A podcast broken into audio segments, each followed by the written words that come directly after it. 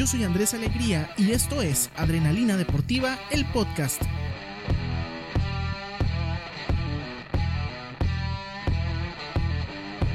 Muy buenos días o buenas tardes caballeros y una que otra damita que se interesa por el tema deportivo. Yo soy Andrés Alegría y vamos a darle caña a esto del deporte que el día de hoy, esta semana, se ha estado bastante, bastante movidito en temas de noticias deportivas, porque sabemos que todavía este, no, no hay tanto movimiento.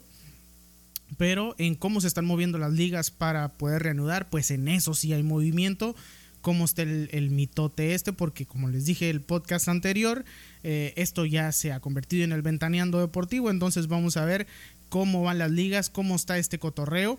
Y bueno, de la misma manera también eh, quiero mandarles un gran saludo y esperando que se encuentren en casa, que se encuentren pues muy bien, que se encuentren bien de salud y pues prácticamente viendo eh, series en Netflix o viendo películas o de perdida haciendo talacha en su casa, ¿verdad? Porque eso es lo que uno puede hacer en su casa. Si está saliendo a trabajar, pues esperemos que estés tomando las debidas precauciones, ¿verdad? Vámonos rápidamente con la MLB. Bueno, se dice que ya tendría fecha para reiniciar el, el Spring Training. ¿Cómo la ven?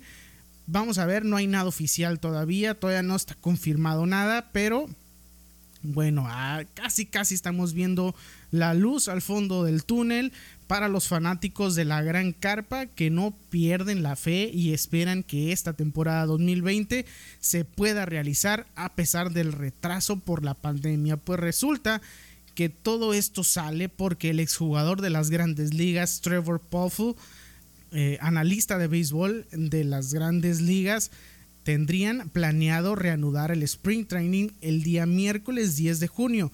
Esto implicaría que se podría llevar a cabo eh, la temporada. El mismo Trevor también asegura que el próximo primero de julio sería el Opening Day, una, una noticia muy alentadora para los fanáticos beisboleros que tanto han estado esperando esta noticia. Pero ustedes se preguntarán cómo coños sucederá esto así como se los estoy comentando y como se los voy a comentar a continuación, estaríamos arrancando la temporada. Sin embargo, también se especula que por lo simbólico se podría arrancar el 4 de julio. Recordemos que esa es una de las fechas muy importantes para los Estados Unidos por ser el día de la independencia, día más, días menos, no sabemos con exactitud, pero ya tendríamos béisbol para el mes de julio. Lo único que sabemos eh, es que se tienen que cumplir los protocolos de salud que se exigen para que esto se pueda llevar de la mejor manera y por supuesto cuidando la salud tanto de los jugadores y de los fanáticos. Por lo pronto, varios de los equipos de las mayores ya se fijaron una fecha para regresar a los entrenamientos. Eh, tal es el caso de los bombarderos del Bronx, o sea, los Yankees que estarían regresando a entrenar la próxima semana, más o menos. Ahí están las fechas eh, que nos está dando el señor Trevor Plouffe, pero bueno, vamos a ver cómo, cómo, cómo va fluyendo todo esto. Al parecer ya se, ya, ya se ve la luz, muchachos, así que bueno, vamos a esperar. Eh, cómo, cómo funciona, cómo se reanuda, pero pues ahí va, ahí va viento en popa, me parece ser que para el mes de julio ya tengamos béisbol. A ver si es cierto, a ver si es cierto. Porque bueno, todos, todos sabemos que esto de la pandemia, pues bueno, todavía no termina y vamos a ver cómo, cómo, sigue, cómo sigue su curso. El tema de los salarios en la MLB parece ser que es prioridad y va a estar bastante complejo este tema porque bueno, recordemos eh, que a diferencia de otros deportes en los Estados Unidos, la MLB no ha escuchado el primer play ball del año a raíz de la pandemia. Eh, y con seis semanas que presenta el calendario de retraso, la MLB difícilmente podría tener calendario de 162 juegos como se está estipulado. Esto implica varias consecuencias, entre ellas está el de los salarios de los jugadores, quienes podrían recibir menos dinero si el sindicato y la MLB así lo acuerdan. Todo esto por la reducción de juegos, obviamente, ¿verdad? Juegan menos, pues obviamente van a tener menos salario. Por otra parte, el sindicato de Empires eh, acordó con la MLB una reducción del 30% de sus salarios si la Gran Carpa ve su calendario reducido. Existen 65 peloteros cuyos contratos les permitirían generar 100 mil dólares como mínimo por encuentro en una temporada completa de 162 juegos y otros cuatro jugadores recibirían mm, al menos 200 mil dólares. Bueno, entre esos jugadores estamos hablando de Jared Colt, Mike Trout, Nolan Arenado y Justin Verlander.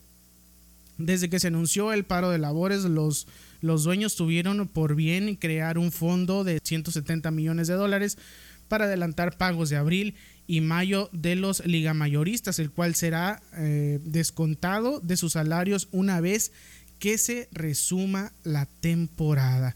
De cancelarse la campaña 2020, los jugadores recibirán un salario adicional que se les igualará al tiempo de servicio a algunos de ellos con relación al que adquirieron en la temporada 2019. Esperemos que esta temporada ya sea eh, ya sea de menos juegos o con un formato diferente, pero que bueno, que ya se pueda llevar a cabo, maldita sea, porque nos estamos volviendo locos todos, así que ahí están los avances de la, de la MLB, de las ligas mayores, vamos a ver cómo funciona todo y vamos a ver básicamente cómo...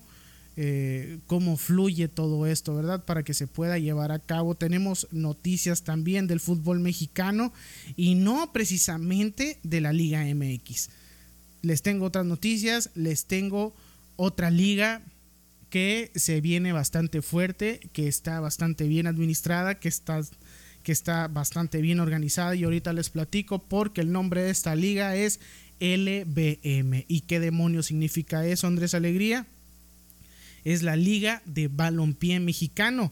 Y es que hablando del deporte que mueve más a México, el fútbol, como ya habrán escuchado en los últimos días, se ha dado el banderazo para la creación de una nueva liga de fútbol, la cual se está integrando en gran parte con futbolistas del ascenso, quienes lamentablemente se han quedado en su mayoría sin empleo debido a la cancelación de esta liga, que bueno, ahora será un formato de división que tenga como objetivo ser semillero para los clubes de primera división, pero esa es una nota que les voy a dar otro día. Ya después nos vamos a ir enfocando en ese tema. Por ahora, la Liga de Balompié Mexicano tendrá ciertas características y las cuales se las voy a mencionar en este momento, como por ejemplo el número uno será eh, respaldada por la Asociación Nacional de Balompié Mexicano. Para este caso, no estará relacionada con la Federación Mexicana de Fútbol, sino que será un ente aparte buscando ser innovador. Incluso hay quienes piensan que podría ser una amenaza para la Liga MX. Eso lo veremos en los siguientes años, la verdad pero este suena bastante bastante interesante y es que bueno no estará afiliada a la FIFA es un ente independiente y en México ya contamos con una liga oficial por lo que no se permite tener dos competiciones registradas. Esto no significa que no pueda llevarse a cabo. Algo similar eh, pasa en Estados Unidos, donde se encuentra eh, con la liga MLS y también la liga USL, que es también una liga independiente, con la diferencia de que es utilizada para el desarrollo de jugadores que se proyectan para la MLS. Caso similar es lo que quiere hacer, lo que se quiere hacer aquí en México con la Liga de Balompié Mexicano. También se ha anunciado hace unos días nada más y nada menos que el Salcita Carlos Salcido como el nuevo presidente de la LBM. Hay que decir que es la primera vez en la historia de nuestro fútbol que un exjugador mexicano es nombrado presidente de una liga. Salcido inicia funciones oficiales a partir del próximo 15 de mayo. Vamos a ver cómo le va a Carlitos Salcido por lo pronto, la estructuración de esta LBM no se mira nada mal. Cada uno de los equipos que se registren deberán contar con un estadio que tenga una capacidad para 5.000 personas.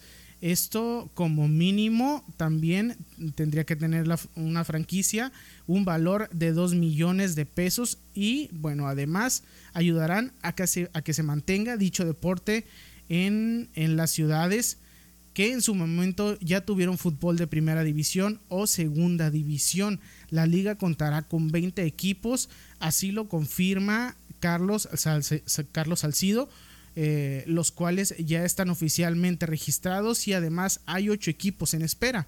Esto por temas de cupos para tener una oportunidad, también comenta el ex defensa de las Chivas. Esta liga también contará con una selección de fútbol profesional. Agárrense Chicharito y compañía porque, así como lo escucharon, tendrán selección mexicana, la cual contará con una leyenda de las Chivas Rayadas del Guadalajara como director técnico, nada más y nada menos que Ramoncito Morales, quien ya fue presentado en el transcurso de esta semana. Así que bueno, Ramoncito Morales como DT Nunca me lo imaginé, nunca pensé que, que Ramosito Morales iba a ser director técnico, pero miren, gran jugador, vamos a ver cómo funciona como DT, esperemos, esperemos que le vaya bien con esta selección mexicana. Bueno, a reserva de confirmar de manera oficial la lista de plazas y equipos, esos serían al momento los equipos contemplados. Y, ahí les va la lista de, los equipos que, bueno, le han metido una lana y quieren eh, debutar aquí en esta nueva liga que es el Acapulco FC. Tenemos al Acolmante Otihuacán, al Atlético Ensenada, tenemos también al Atlético Veracruz, tenemos a Chapala, a Chapulineros de Oaxaca, a Ciudad Obregón, a Ciudad Juárez, Jalisco, a CF Zaragoza, a Córdoba, a Deportivo Nayarit, eh, a Eurosoccer Toluca, a Faisanes de Yucatán, Hidalgo FC, eh, industriales de Naucalpan, a Gimadores de Arandas, tenemos también a Nesa FC, a Norteños de Monterrey, a Real Atlético de Cuautitlán, a Real San José, a Vallarta, Riviera Nayarit, y a Villahermosa. Bueno, la, idea de la liga es darle oportunidad tanto a plazas que no han tenido fútbol profesional como a quienes ya lo tuvieron, pero por cuestiones administrativas o de otro tipo dejaron de pertenecer al máximo circuito de, de fútbol o la liga de ascenso. Además también darles oportunidad a jugadores que estuvieron en el máximo circuito, así como quienes no encuentran cavidad durante los tiempos de contrataciones de la Liga MX. Ah, bueno, así que ya saben, aficionados que viven y disfrutan de este deporte tan hermoso, esperemos en los siguientes días más información de esta nueva liga. Así que bueno, tiembla Liga MX porque quién sabe y de aquí salga el próximo Cuauhtémoc Blanco, un Osvaldo Sánchez o, un Javier Hernández o, o, un este Carlitos Vela, ¿verdad? Pero bueno, Así las noticias con la nueva liga, que para que se les quede bien grabado, es la Liga de Balompié Mexicano, la LBM. Vamos a ver cómo funciona, vamos a ver eh, cómo va evolucionando esta liga, pero suena bastante prometedora, suena bastante interesante y, y más que nada por los que se encuentran dirigiendo, ¿verdad? Entonces, esperemos que se ponga bueno, esperemos que esté competitiva y que de ahí salgan muchos prospectos, que es lo que necesita México, la verdad, es lo que necesita una selección. Pero bueno, ese es, ese es, ese ya es otro tema distinto con la selección mexicana que, que bueno, maldita sea, ¿no? Pero bueno. Eh, vámonos ya a otros temas de la Fórmula 1 porque el tema del fútbol mexicano me va a hacer enojar, ¿verdad? la Fórmula 1, muchachos, tenemos nota de la Fórmula 1 para los amantes de este gran deporte, los amantes del automovilismo y vamos a tener eh, seguimiento de la Fórmula 1 de aquí en adelante porque eh, tenemos, tenemos guionista de la Fórmula 1 y un experto de la Fórmula 1, mi compadrito Edgar Ortega que va a estar al pendiente ahí de cada una de, las noticias, de qué es lo que se va dando, qué es lo que va fluyendo en el tema del automovilismo. Y es que en la máxima categoría les tengo buenas noticias. Así es, la Fórmula 1 está de regreso y ya ya tenemos confirmada la fecha provisional para el primer Gran Premio de la temporada 2020. Como han de saber, la temporada 2020 fue suspendida durante el Gran Premio de Australia, que habría comenzado el 15 de marzo. La carrera se canceló el viernes 13 de marzo, antes de que los monoplazas rodaran eh, rodaran la práctica número uno, debido a que uno de los integrantes del equipo McLaren Racing Team dio positivo a la prueba del coronavirus. Y ya no se quisieron meter en broncas, entonces dijeron, aquí cancelamos, ¿no? El equipo McLaren decidió retirarse del Gran Premio de Australia y a consecuencia y ante la votación de los equipos se canceló la carrera y se suspendió la temporada. Bueno, después de esa breve explicación, les comento que la primera carrera está programada para el 5 de julio en el circuito del Racing Bull Ring. Eh, que es el Gran Premio de, Austria en la ciudad de Spielberg. Cabe destacar que la carrera será a puerta cerrada, lo que significa que no habrá acceso al público. Al parecer, se planean eh, correr dos carreras en Austria y de ahí dos carreras más en Silverstone, que sería el GP de la Gran Bretaña. Y bueno, déjenme decirles que esto también es algo inusual, ya que nunca se han corrido dos carreras consecutivas en un mismo circuito, pero parece ser que es la opción más viable para reemplazar las carreras que se han cancelado en el, en el calendario 2020. Francia recientemente acaba de ser confirmado, Mónaco y Australia, obviamente, ¿verdad? Esto también reduciría la necesidad de que los equipos tengan que viajar de país en país mientras la situación del coronavirus se estabiliza. Esta noticia fue emitida el día 27 de abril por la Liberty Media que es la compañía norteamericana que posee los derechos comerciales de la Fórmula 1. Liberty Media también proporcionó el calendario provisional en base a regiones, anticipando 15 a 18 carreras como en la era de los 90 contra las 22 que se habían planeado para este año 2020. La temporada regular usualmente da inicio a mediados de marzo y termina a finales de noviembre y principios de diciembre, pero ahora será más corta de julio a diciembre. Por ejemplo, entre julio y agosto se correrá en Europa, de septiembre a octubre serían en Europa y Asia. Y luego de octubre a noviembre en las Américas. Y bueno, finalizando en diciembre en el Medio Oriente. Y en el Medio Oriente sabemos eh, que se corre en Bahrein y se corre en Abu Dhabi. Definitivamente este reajuste de calendario 2020 es algo bastante inusual que hasta el propio Lewis Hamilton, el actual seis veces campeón de la Fórmula 1, comentó en sus redes sociales que extraña correr todos los días. Bueno, es la primera vez que desde que tenía ocho años eh, no ha podido comenzar una temporada. Así que bueno, Lewis Hamilton ya, ya, ya le está empezando a pegar estos días de pandemia y anda ansioso por regresar a la Fórmula 1, anda ansioso por, por correr de nuevo y vamos a ver cómo se pone toda esta situación, pero parece, parece que ya también se ve eh, la luz al fondo del camino.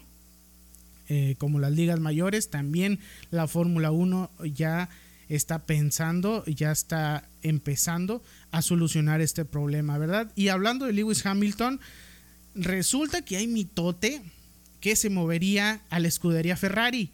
Vamos a ver, eh, ya para finalizar, han salido a la luz rumores de que el propio Lewis Hamilton dejaría el equipo Mercedes a finales de la temporada 2020 para unirse a la escudería Ferrari. Este rumor ha sido por especulación de Eddie Jordan el ex jefe del equipo de la Fórmula 1 y que fue también jefe analista de la Fórmula 1 para la cadena BBC. Hamilton ha sido vinculado a Ferrari desde finales de 2017, cuando su traspaso al equipo Ferrari fue descartado ya que Sebastián Vettel terminó renovando su contrato con la escudería Ferrari hasta la temporada 2020. Jordan aseguró que, en su opinión, a Vettel no le queda opción más que o parar de correr o cambiarse al equipo McLaren. Afirmó también que la única opción para Hamilton sería de cambiarse a Ferrari, ya que los italianos son los únicos que podrían pagar su elevado salario. Y saben eh, que, lo, que lo amerita, la verdad. Se sabe que a Hamilton le gustaría igualar y pasar eh, los campeonatos de, mm, de Michael Schumacher, uno de los grandes de la Fórmula 1 y siete veces campeón. Al parecer su sueño sería el pasar a Michael Schumacher y retirarse en Ferrari, ya que es una de las escuderías más míticas y con más historia de la Fórmula 1. Así las situaciones en la Fórmula 1, damas y caballeros, vamos a ver cómo le va a Lewis Hamilton con esta situación. Y estaría bastante extraño ver los, la escudería Ferrari, ya que, bueno, ya tenemos bastantes años verlo, viéndolo con Mercedes y haciendo un gran papel, pero bueno, cada quien este, cada quien toma sus decisiones de, cómo seguir su carrera. Y bueno, esperemos que sea una buena decisión de Lewis Hamilton si es que llegara este cambio, ¿verdad? Eh, la siguiente semana también les, les, voy a traer noticias. Les vamos a traer noticias de, de, de la Fórmula 1. Ahí el señor Edgar Ortega se va a poner pilas para traernos lo novedoso de la Fórmula 1 y también unos buenos tips que les voy a dar si es que todavía, todavía no están muy, muy, muy metidos, muy inmiscuidos en esto de las carreras, pues, pues ahí vamos, les vamos a ir dando unos tips para que vayan agarrando el hilo en este cotorreo de la Fórmula 1. Ya para finalizar, damas y caballeros, tenemos que también vámonos a la NFL y es que el ex entrenador en jefe de los Miami Dolphins, Don Chula, falleció este lunes a los 90 años de edad. ¿Quién es este señor? Pues Chula es el entrenador en jefe más ganador en la historia de la NFL, eh, dirigiendo a los Delfines eh, de Miami y Baltimore Colts, incluyendo los playoffs. Chula ganó 347 partidos. En la temporada de 1972 llevó a los Delfines de Miami a un récord 17 a 0 y a ganar el Super Bowl número 8 con 14 a 7 sobre los Washington Redskins, la única temporada invicta en la historia de la NFL. En total, Chula llevó a los Delfines de Miami a cinco apariciones en el Super Bowl, incluyendo las derrotas ante los Redskins y los San Francisco 49ers. Antes, antes de llegar a Miami, Chula dirigió a los Colts que lo convirtieron en el entonces entrenador en jefe más joven de la NFL, cuando lo contrataron con 33 años de edad. Llevó a los Colts al Super Bowl número 3, el primer juego eh, por el título en tener este nombre de Super Bowl.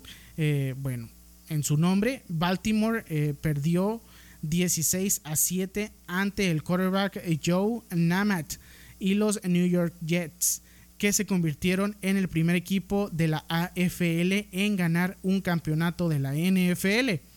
Cuando renunció como coach de los Delfines de Miami tras la temporada de 1995, Chula había sido entrenador en jefe de la NFL por 33 temporadas, 26 temporadas con Miami.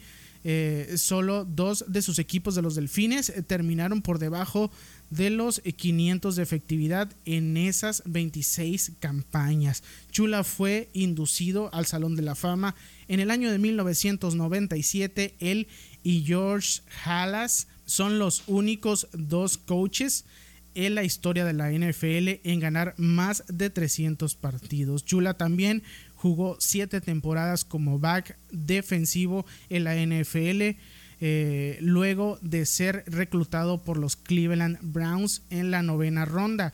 En la novena ronda, selección global más o menos en el número 110. En el draft del año 1951, después de jugar a nivel colegial en la Universidad John Carroll en Cleveland, tuvo 21 intercepciones en su carrera con Cleveland 1951-1952, con Baltimore 1953 a 1956 y con Washington en el año de 1957. Así más o menos eh, es un poco de los antecedentes del señor Don Chula, un poco de su historia, eh, ya eh, miembro del Salón de la Fama de la NFL, un gran histórico de los Delfines de Miami, que lamentablemente falleció a sus 90 años de edad. Ese es un poco de, de la historia de este señor. Y bueno, ahí queda escrito en la historia de la NFL, en el Salón de la Fama, el señor Don Chula. Damas y caballeros, también la, semana pasada eh, no les di un, resumen de, de, lo que es la recomendación Netflix. Recuerden que siempre eh, uno de los objetivos es darle la recomendación Netflix para que ustedes no se aburran en casa en esta temporada de pandemia también. Se me fue el rollo, muchachos. Disculpen ustedes, se me fue el cotorreo ahí, pero el día de hoy les traigo este resumen, bueno, no resumen, sino que recomendación Netflix sobre el Manos de Piedra, que está bastante, bastante interesante. Película histórica, documental sobre eh, Roberto Durán, que debutó profesionalmente en el año de 1968, debutó a los 16 años y se retiró en el año 2002 a los 50 años de edad. Está bastante interesante porque ahora sí que viene la historia boxística de, de Roberto Durán, pero también pues viene el, tiro el tiro que tiene con Sugar Ray Leonard y de la manera en que se retira, la manera en que es su última pelea. Eh, un tipo bastante, bastante controversial, bastante hablador, pero bueno, es parte, es parte del espectáculo, es parte del show, es parte de, llenar plazas y, y, miren que este señor sí lo hizo. Lo que sí les recomiendo es que no lo vean con chiquitines porque pues no es una película tan adecuada para todo público, pero que sí está bastante interesante si quieren saber la historia, un poquito de la historia de, de, de este panameño. Entonces, ahí quedó la recomendación. Netflix, Manos de Piedra, el señor Manos de Piedra Durán. Búsquelo ahí en Netflix y está bastante, bastante interesante, bastante recomendable para público adulto, no es para público de niños, así que bueno, tomen sus, sus, sus debidas medidas ahí, que no lo vean los chamacos, porque eh, se pueden asustar, oigan. Ustedes saben a lo que me refiero. Entonces, bueno, esta es la recomendación Netflix. Hasta aquí las noticias deportivas. Ya casi nos aventamos media hora de programa. Yo creo que ha sido el podcast más largo que hemos tenido. Me despido de una vez. Yo soy Andrés Alegría. Cuídense mucho en esta pandemia y nos seguiremos escuchando la siguiente semana con más adrenalina deportiva. Oigan, antes de despedirme también, antes de despedirme, quiero agradecerles también a mis, aparte del equipo de Adrenalina Deportiva, más que nada el equipo en general, que es, eh, que es Alonso Alegría, que se encarga de las ligas mayores, que es Eddie Ortega, que se encarga del tema del, fútbol en esta ocasión, y nuestro, nuestro experto en la Fórmula 1, que es Edgar Ortega, que se, que se sube al barco de adrenalina deportiva, como no, y que nos va a estar actualizando sobre la Fórmula 1. Damas y caballeros, yo soy Andrés Alegría y nos seguiremos escuchando la siguiente semana con más avances, con más mitote, con más noticias deportivas. Así que cuídense mucho y, y, y ya, y bye. Al rayo de Jalisco.